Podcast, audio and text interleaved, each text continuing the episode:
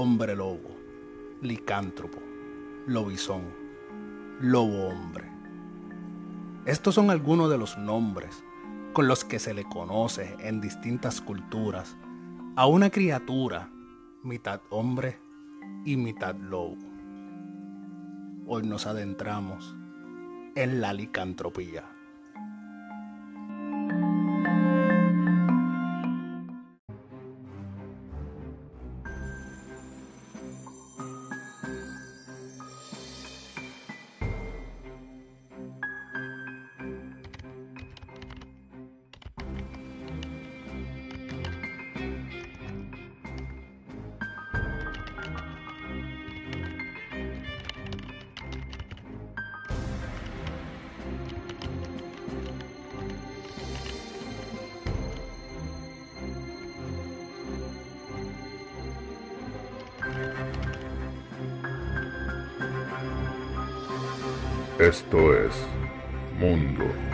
Escéptico.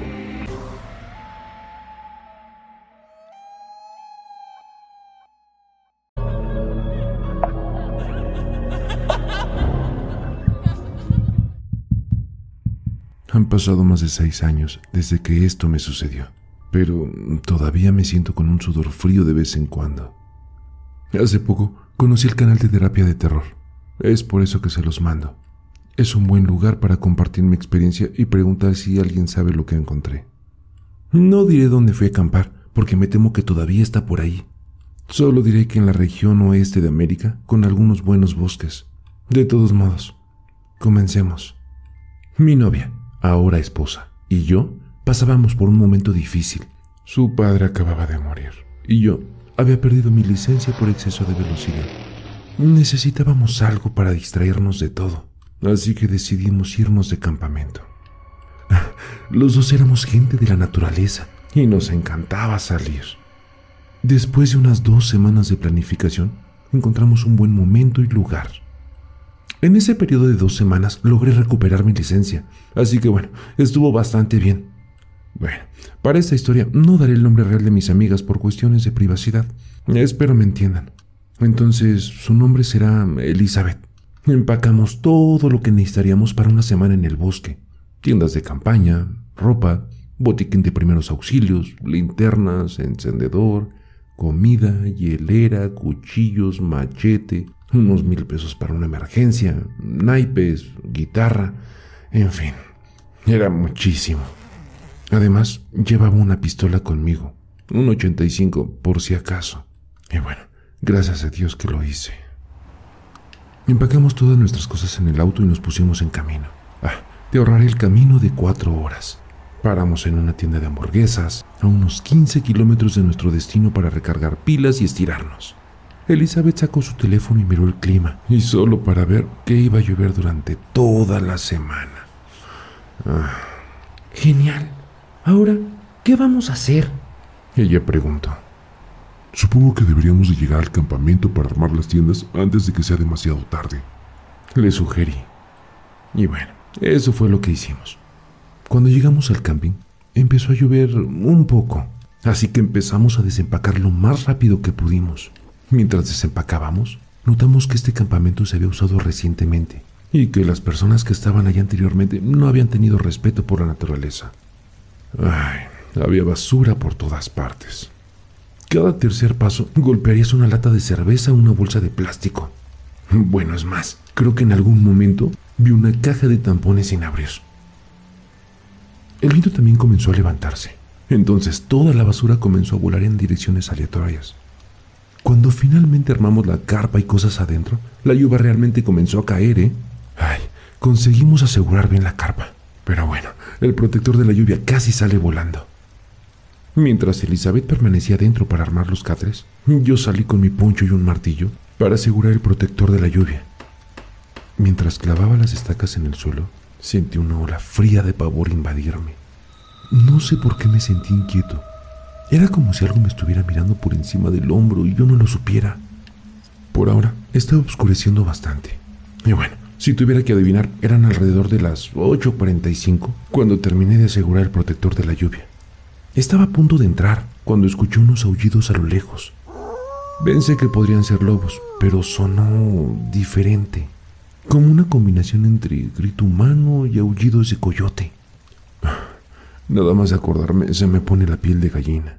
Entré y cerré la puerta con la cremallera. Elizabeth y yo nos acurrucamos hasta que ambos nos quedamos dormidos. Durante los siguientes dos días no sucedió nada fuera de lo normal, pero la tercera noche es cuando apareció. Esa noche no llovió. Mientras dormíamos, me desperté con el mismo aullido que había escuchado dos días antes. Pero lo que más me asustó es que estaba más cerca. Sacudí del hombro a Elizabeth para despertarla, y ella volteó a verme medio dormida. Cariño, hay algo fuera de... Fue interrumpido por el aullido de nuevo, pero ahora estaba como a unos 200 metros de distancia. Eso fue suficiente para despertarla. Se sentó con el sudor cayéndole por la cara y la camisa. Pero, ¿por qué viene hacia nosotros? dijo Elizabeth con miedo en sus ojos. Fue entonces cuando me di cuenta. Dejamos algo de comida fuera después de hacer la cena. Probablemente iba por nuestra comida. Nos sentamos en la tienda abrazándonos, temblando de miedo en la total oscuridad. De repente, escuchamos el aullido de nuevo, pero era ensordecedor. Esto ya era en nuestro campamento. Lo oímos caminar buscando la comida. La encontró. Escuchamos lo que sonaban como gritos ahogados y fuertes golpes mientras devoraban nuestras raciones. Elizabeth me estaba abrazando fuerte, estaba llorando en mi hombro. Estaba congelado, solo mirando en la dirección del ruido. La cosa siguió haciendo estos ruidos y gritando durante unos tres minutos. En verdad, lo sentí eterno. Hasta que Elizabeth sollozó dentro de la tienda, haciendo un poco de ruido. La cosa dejó de comer. Sabía que estábamos ahí. Abracé a Elizabeth y comencé a llorar en silencio también. Esta cosa realmente comenzó a caminar hacia nosotros. Pensé, si voy a morir aquí, en verdad no voy a caer sin luchar. Empecé a buscar rápidamente entre mis cosas y ahí estaba, mi linterna y mi arma. Encontré esas dos cosas como en unos dos segundos. Encendí mi linterna y apunté en la dirección en la que esta cosa venía. Lo que vi me hizo gritar. Vi la silueta de una criatura del tamaño de un pastor alemán adulto, pero en verdad era mucho más delgada. Se veía a través de la pared de mi tienda. Pero lo que más me asustó es que se levantó sobre sus patas traseras. Comenzó a tocar la carpa. Salí de ahí, disparé mi arma. Dejó escapar un grito tan espeluznante y tan inquietante que ni siquiera puedo describirlo con mis palabras. No bromeo. Se dio la vuelta y se escapó en dos piernas. Nos quedamos despiertos el resto de la noche, temiendo que pudiera volver. Pero bueno, por suerte, no fue así. Pero en verdad, aún escuchábamos sus gritos. Al amanecer, agarramos todo lo que pudimos, saltamos a mi auto y salimos de esa área lo más rápido que pudimos. No hubo tiempo ni siquiera para desmantelar la carpa. Terminamos quedándonos en un hotel por el resto del viaje. Ese dinero extra que trajimos valió la pena. Terminamos dejando la mitad de nuestras cosas en el bosque, pero no nos importó.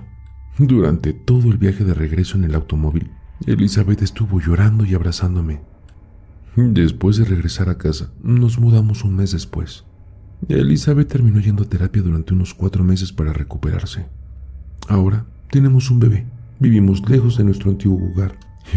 Y, bueno, del bosque también. De hecho, ahora tenemos miedo de acampar. Pero bueno, vivimos en una ciudad, así que no hay problema. Si alguien sabe lo que vimos, por favor, hágamelo saber. Que Dios devuelva lo que vimos en ese lugar. El infierno.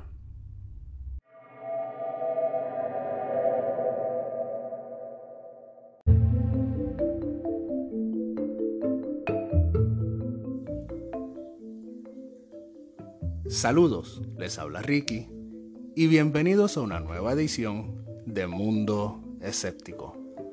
Hoy como pudimos admirar, en compañía de Raúl, quien nos ha prestado uno de los relatos narrados en su canal, Terapia de Terror. Ahora bien, sé que este relato nos ha dejado muchas dudas, como la más importante. ¿Qué será lo que llegaron a ver en ese bosque? Pero para poder contestar esta pregunta, debemos contestar primero otra pregunta. ¿qué es la licantropía? En la creencia popular, la licantropía es la transformación de una persona en lobo o licántropo. El término licantropía viene del griego antiguo, laikántropos, que es una palabra compuesta por las palabras griegas laicos, que significa lobo, y antropos, que significa ser humano. Esta palabra también se puede utilizar para referirse al acto de transformar a otro ser humano en lobo. La etimología folclórica también conecta la palabra a Licaón, quien fue el rey de Arcadia, quien de acuerdo al poema Las Metamorfosis de Ovidio, fue convertido en un lobo rabioso por intentar servir carne humana, que por cierto era la de su propio hijo, durante la visita de Zeus, para desaprobar la divinidad del dios. Según las leyendas, se le atribuye una explicación mágica y paranormal, con la cual se podría decir que la licantropía se desarrolla a consecuencia de ciertos caracteres, como por ejemplo, genéticos heredados, lo que quiere decir que algún familiar de la persona que sufre de la licantropía también es un licántropo. Otra característica serían las heridas producidas por otro licántropo, que quiere decir que algún licántropo haya herido de alguna manera, fuese a mordidas o rasguños, a otro ser humano, entonces éste se convertirá en un hombre lobo también. También se le atribuyen las maldiciones. En otras palabras, algún ente o deidad, como pudimos ver en el caso de Licaón, propina una maldición sobre el ser humano que lo obliga a convertirse en hombre lobo. En otros casos, se le atribuye a objetos mágicos, es decir, algún amuleto o alguna fuente de poder que le otorga a la persona la habilidad de convertirse en un hombre lobo. En cualquiera de estos casos, la denotación de licantropía está limitada a la metamorfosis de un ser humano en lobo. Esta transformación puede ser temporal o permanente, según algunas leyendas. La licantropía con frecuencia se confunde con la transmigración de almas. Sin embargo, las características esenciales del medio animal es la forma alternativa o el doble del ser humano, mientras que el alma animal es el vehículo temporal o permanente del espíritu de un humano muerto. No obstante, los casos en leyendas de seres humanos reencarnados como lobos se clasifican a menudo como licantropía.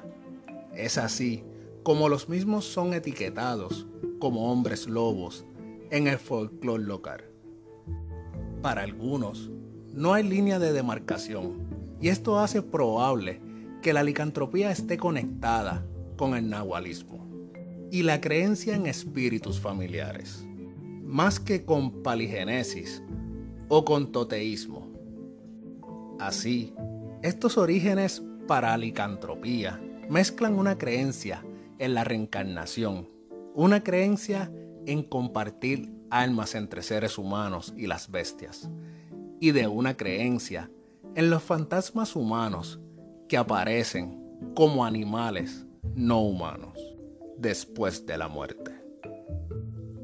Una característica de la paligenesis es el velar los límites entre lo inteligible y lo corpóreo, para concebir almas a menudo como sólidas, formas visibles que necesitan comer y que pueden causar daño físico. En palabras más simples, estamos hablando sobre las creencias y las leyendas indígenas en las que se hablan de cómo cada ser humano tiene un espíritu animal del cual podemos adquirir sus fuerzas y destrezas. O las leyendas de otras culturas también indígenas que dicen que los humanos pueden reencarnar en animales. En algunos países y culturas, otros animales desempeñan el papel del hombre lobo, como en el caso de África, que aún se cree en hombres hienas u hombres leopardos, o en India, que se pensaba que los tigres, enemigos de los hombres, eran capaces de convertirse en humanos para atraer a estos. En algunas regiones de Latinoamérica abundan las leyendas de los hombres tigres, asociados con los yagaretes, jaguares, o torongos, o pumas, ya que estas son las fieras más temidas en este continente. Los dos mitos más importantes son el Runa Uturuncu, o el indio tigre, o también el hombre puma. En el Quichua del noroeste argentino, el yagarete abá o el tigre capiango, de las leyendas guaraniticas del Paraguay. Sin embargo, desde cierto punto de vista, no sería apropiado llamar a todos los seres citados anteriormente como licántropos, ya que como se puede ver en su etimología, la palabra licántropo designa directamente a un hombre lobo. Y sobre las leyendas de los brujos nahuales de México, que pueden controlar su nahual y su tonali para permitirse así el poder transformarse en distintos animales, siendo el lobo el preferido por su agilidad, fuerza y sabiduría al cazar, queda distante sobre las leyendas de los hombres lobos por varias razones, entre estas, porque no es una persona que simplemente se transforma en una bestia sin tener ningún control de sus actos, sino que al contrario, estos brujos necesitan estudios antes de poder llegar a la fase del nahualismo. Y si quieren saber un poco más de los nahuales, estén al pendiente, pues esto será un tema para otra ocasión. Ahora bien, el mito de los hombres lobos parece originario de Europa y estaba muy vinculado con otras supersticiones y la magia negra. El mito es esencialmente masculino y entre las causas más comunes por las cuales un ser humano se convirtiera en hombre lobo son las siguientes. Ingerir ciertas plantas vinculadas tradicionalmente con los lobos y la magia negra. Beber en el mismo lugar donde lo hubiera hecho un lobo. Cubrirse con la piel de un lobo. Dormir desnudo a la luz de la luna llena. Usar una prenda hecha de piel de lobo. Adquirir la capacidad de transformarse en lobo mediante magia y sortilegios. Ser el séptimo hijo varón de una familia y no ser bautizado. Aunque esto se asocia más con la versión conocida como lobizón, del folclore gallego, portugués, y el de Argentina, Paraguay, Uruguay y Brasil.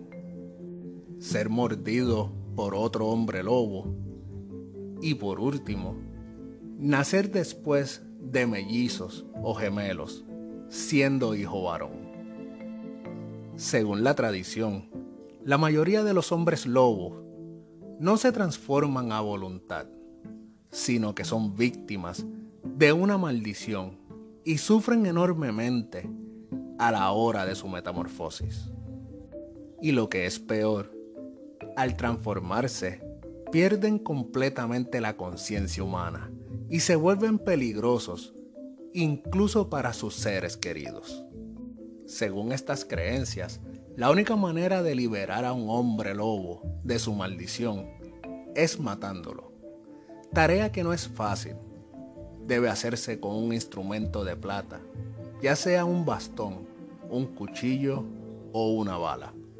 Aunque en algunas zonas de la península ibérica hay rituales consistentes en cortar la cabeza y arrancar su corazón. Para identificar a un hombre lobo en su estado humano, es una tarea bastante complicada, ya que según estas creencias, un hombre lobo es un hombre completamente normal la mayor parte del tiempo y se comporta de manera natural. Quizás un poco velludo y con los sentidos más desarrollados y agudizados. En especial el sentido del olfato.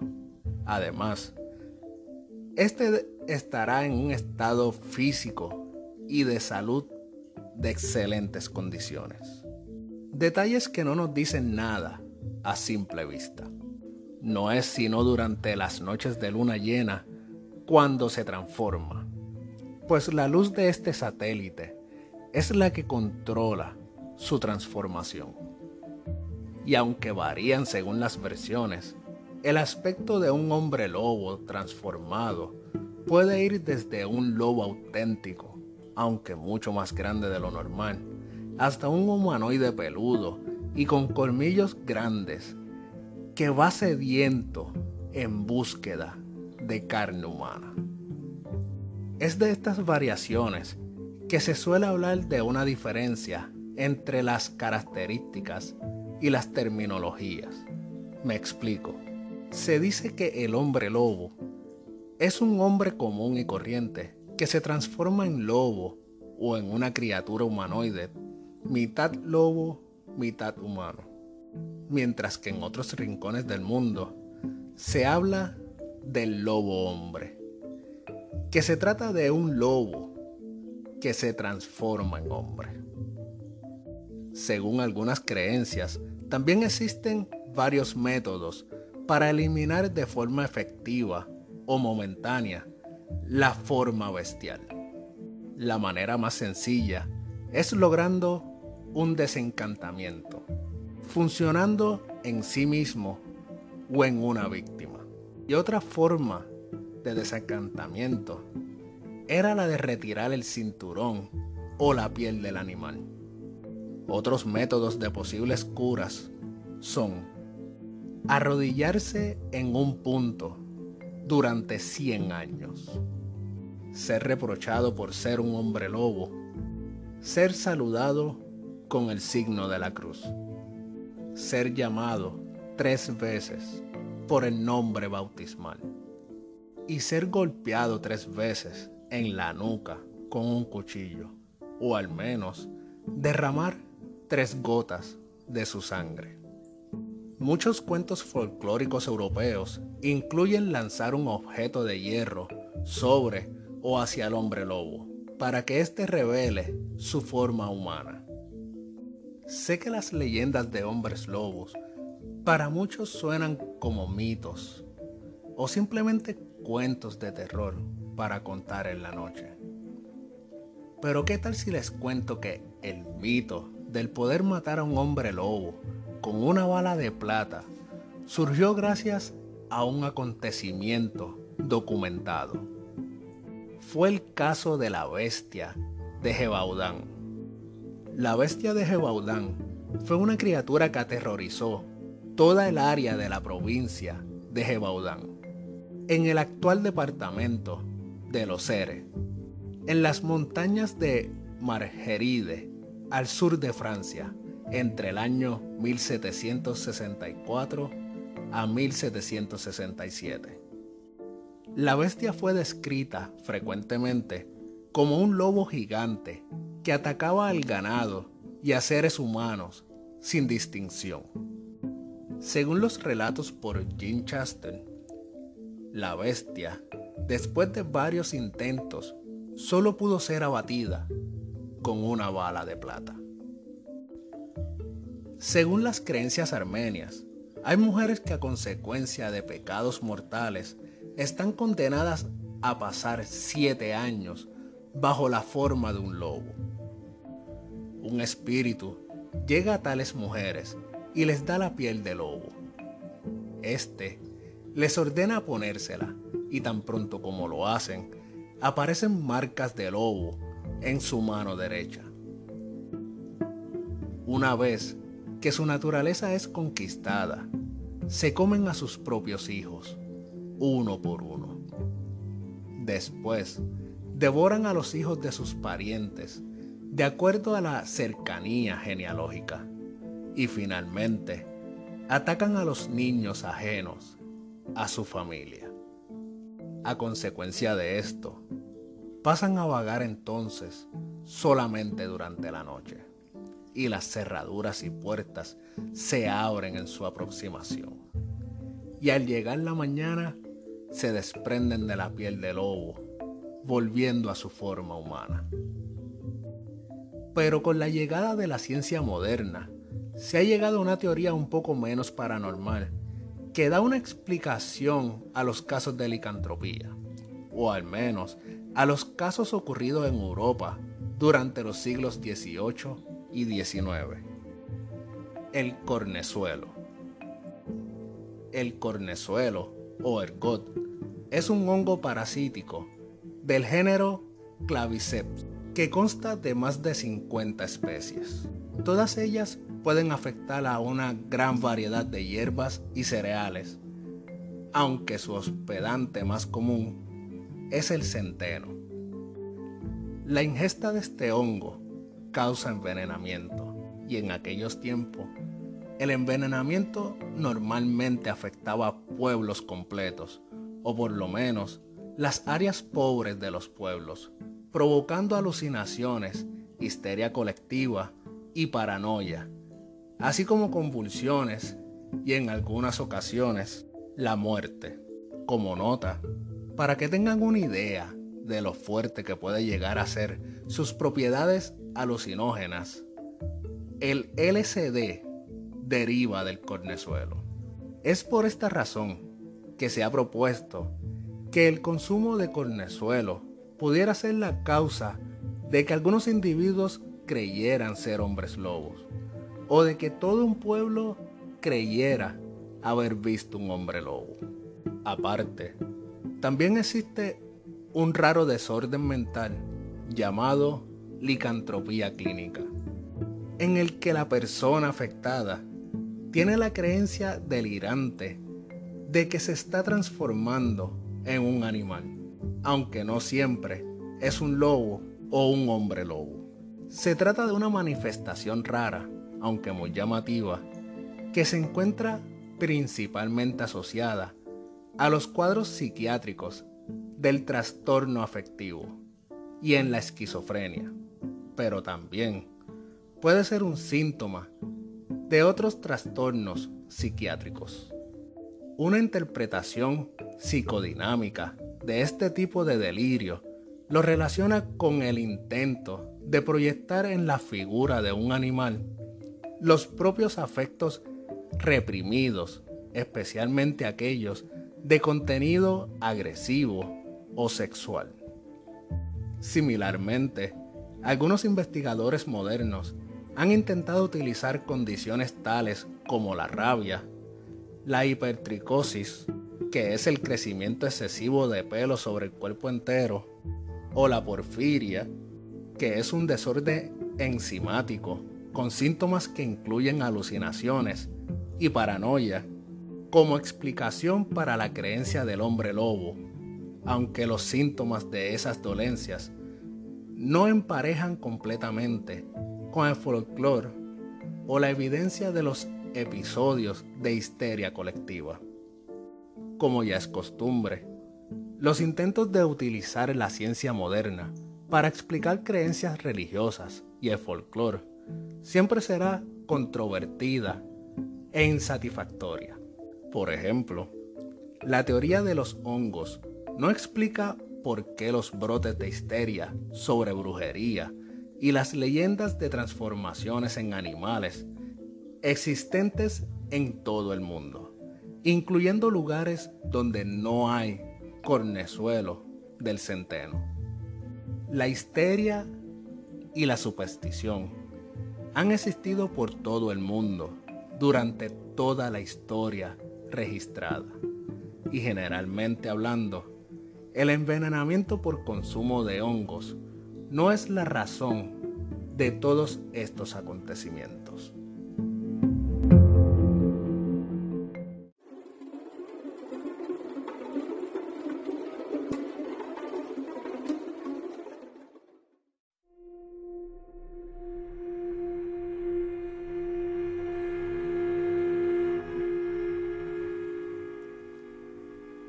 Sin dudas, este es uno de los mitos más conocidos a nivel mundial, junto a los vampiros, dejando como siempre ese 1% de duda en nuestras cabezas escépticas sobre si existiera la más remota posibilidad de que estas criaturas de la noche sí pudieran ser más reales de lo que creemos. Pero tú, ¿qué opinas sobre los hombres lobos y la licantropía?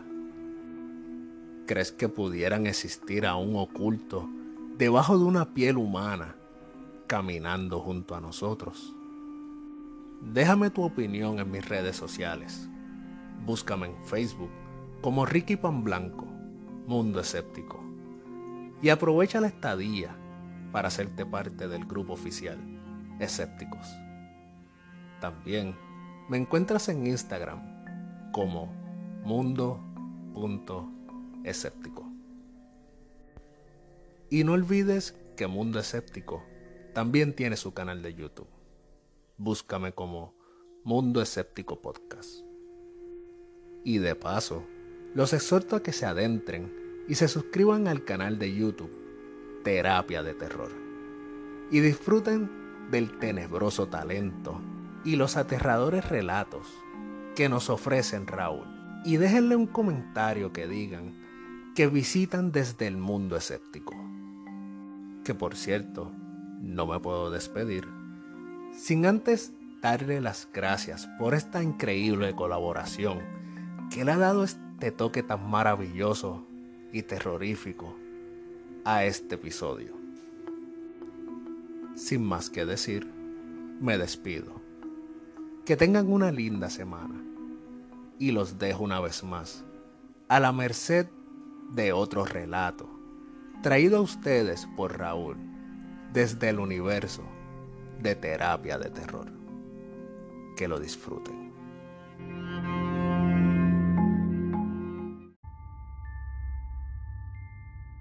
Te digo, Alberto, que los hombres lobo ya no asustan a nadie.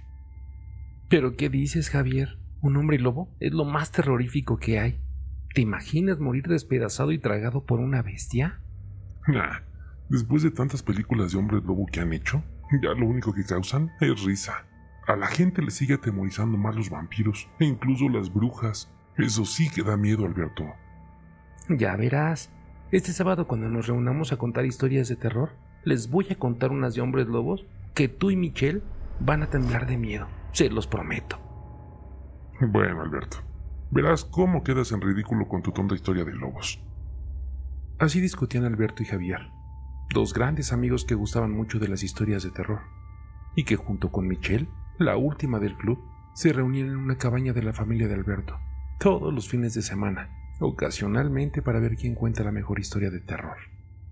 Alberto, Alberto es fanático de los hombres lobo, pero Javier y Michelle consideran que a estas alturas los hombres lobos están pasados de moda y que las películas sobre cosas paranormales han hecho que ya nadie tenga miedo a unos simples lobitos.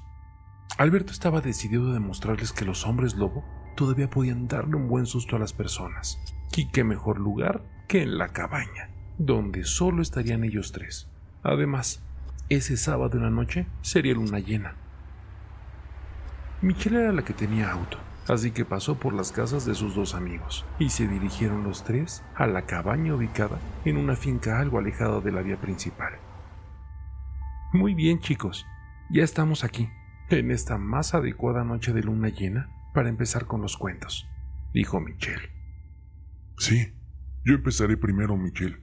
Luego tú y dejaremos a Alberto para el último, para que nos haga reír con sus cuentos de hombre lobo y nos haga sentirnos mejor. Como quiera, me parece perfecto. Lo mejor para el final.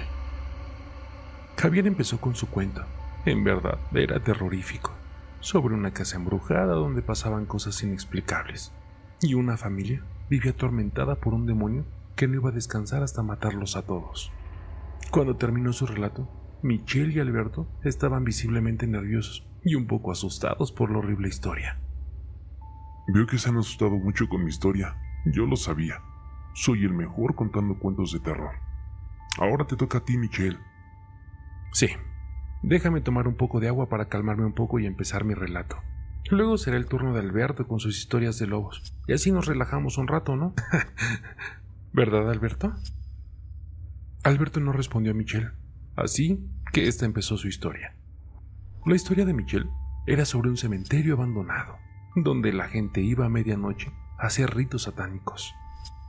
Un día, alguien hizo un pacto satánico que no cumplió, y todos los difuntos se levantaron como zombies y atacaron al pueblo, acabando con todos los habitantes. Para cuando terminó su historia, Alberto y Javier estaban petrificados y ya empezaban a mirar a la puerta y a las ventanas, donde el más mínimo ruido del viento o crujir de la madera de las paredes les ponía los nervios de punta. Uf, Michel, eso fue verdaderamente espeluznante. Déjame tomar un poco de aire y ya vengo con mi historia de hombres lobos. Michel y Javier se sonrieron un poco, porque confiaban que la historia de Alberto sobre los lobos los iba a relajar. Bueno, es mi turno. Ya saben sobre qué es mi historia, pero no saben cómo va. Así que voy a empezar. Adelante, Alberto. Necesitamos relajarnos, dijo de forma jocosa Javier. Y empezó la historia. Mi historia es sobre tres amigos muy unidos, dos chicos y una chica, a los cuales les encanta reunirse para contar historias de terror, para ver quién dice la historia más tenebrosa. De entre ellos estaba un chico muy fanático de los hombres lobo, pero sus dos amigos siempre se reían de él, diciendo que los hombres lobos no dan miedo y están pasados de moda. Espera, Alberto, interrumpió Michelle. ¿Tú estás hablando de nosotros? Vaya, qué manera de hacer una historia. Se supone que es de terror y tú estás... Mm, no me interrumpas, Michelle. El final es muy bueno. Déjame seguir. Es cierto, no lo interrumpas. Está interesante. Como decía, pensaban que estaban pasados de moda. El chico les propuso contarles una historia nueva y terrorífica. Y a pesar de que no pensaban asustarse, lo dejaron continuar. Lo que ellos no sabían es de que este chico tenía planeado estar con ellos un sábado de luna llena. Ajá, para contar su historia. Alberto hizo una pausa, se acercó a la puerta, puso el cerrojo y continuó el relato pero también para tenerlos atrapados en un lugar y poder devorarlos. Alberto, es mejor que pares ya tu historia. Nos estás aterrando.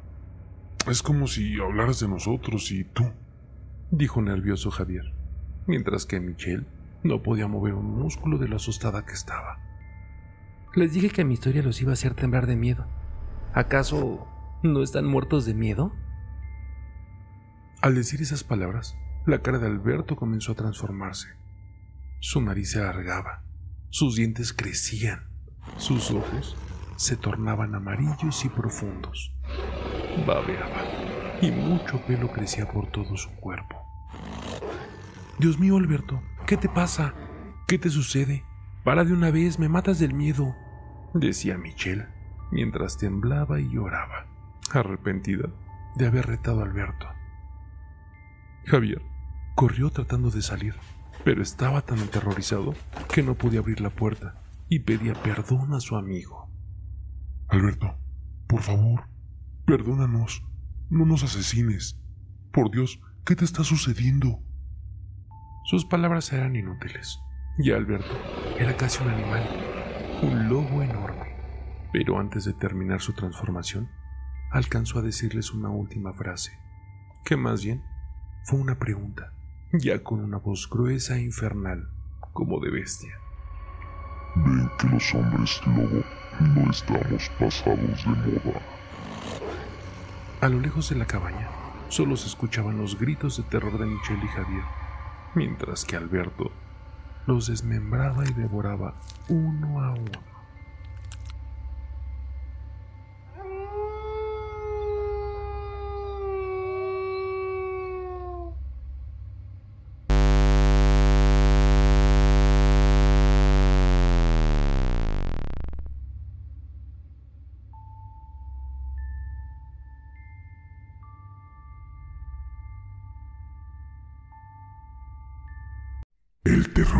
Más cerca de lo que crees. Y no lo digo yo, lo dicen ellos.